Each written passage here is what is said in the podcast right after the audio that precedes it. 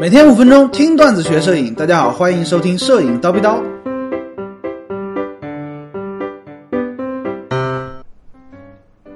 要不要买中画幅相机？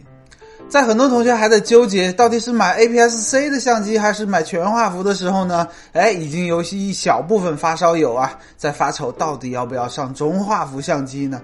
哎，感叹一下，哎，有钱真好的同时呢，我们需要搞搞清楚为什么要选择中画幅，为什么中画幅这么贵，它好在哪儿，以及我有没有必要上中画幅。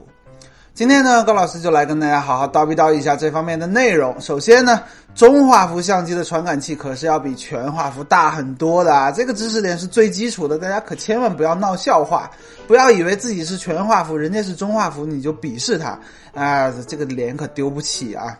好，传感器大可以带来两个好处。首先呢，就是单个像素的面积啊，啊一样的情况下呢，中画幅这个传感器它可以容纳更多的像素嘛。哎，用人话来说呢，它的像素可以更容易做得更高啊。目前五千万像素呢，算是中画幅的入门级产品。高阶一些的还有什么八千万啊、一个亿啊，哎，目前中画幅相机都有。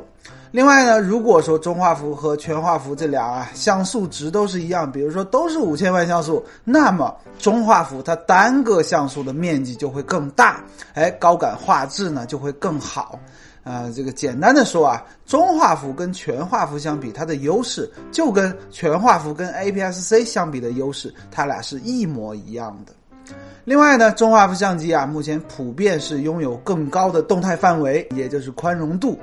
怎么讲呢？用人话说呢，就是明暗层次过渡更加的丰富，暗部和亮部能够记录更多的信息，后期修图的空间也是更加巨大的。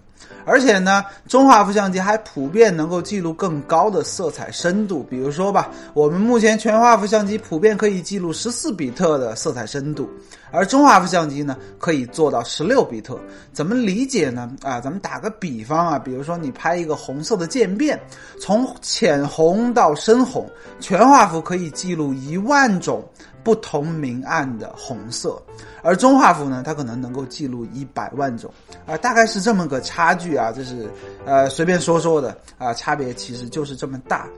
不论是层次、色彩、过渡、立体感以及细节表现等方面，由于它的更高的宽容度、更深的这个色彩深度，那中画幅呢，它都有非常好的优势。所以说呢，顶级的商业大片，尤其是那种。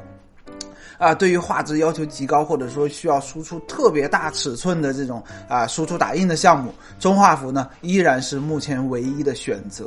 那有的同学可能会说了，中画幅画质这么好，它有没有什么缺点呢？哎，必定是有的。首首先呢，最大的缺点在我看来就是价格昂贵嘛。尤其是几年前富士啊、哈苏啊还没有出这种中画幅无反相机的时候呢，十几万、二十几万很正常。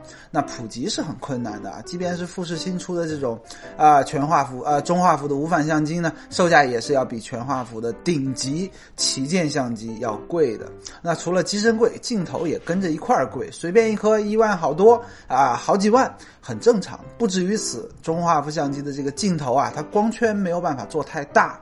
像我们熟悉的什么一点四啊、一点二啊，你在中画幅这个系统里面是想都不要想的。即便有，也是天价。而且呢，由于传感器体积大，呃，大的这个光圈啊，它的镜头的体积必定是跟着变大的，无比巨大啊。目前呢，中画幅相机二 f 二点八已经算是相当相当大的光圈了。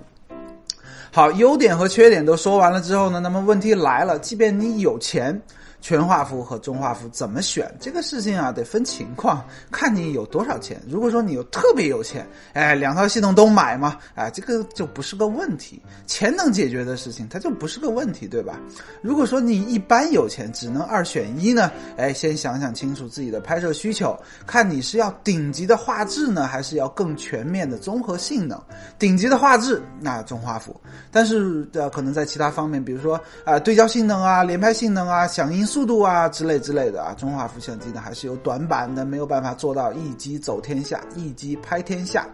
而且呢，目前中画幅相机的价格啊，我觉得下探的空间还是有很多的啊，说不定再等个两三年啊，降价到两到三万块钱也不是不可能啊，大家可以等等看，无妨。今天高老师就先叨逼到这里了。想要系统的学习摄影知识，欢迎微信搜索“蜂鸟微课堂”，回复 VIP 畅听三百三十多节课程。明早七点，咱们不见不散。拜了个拜。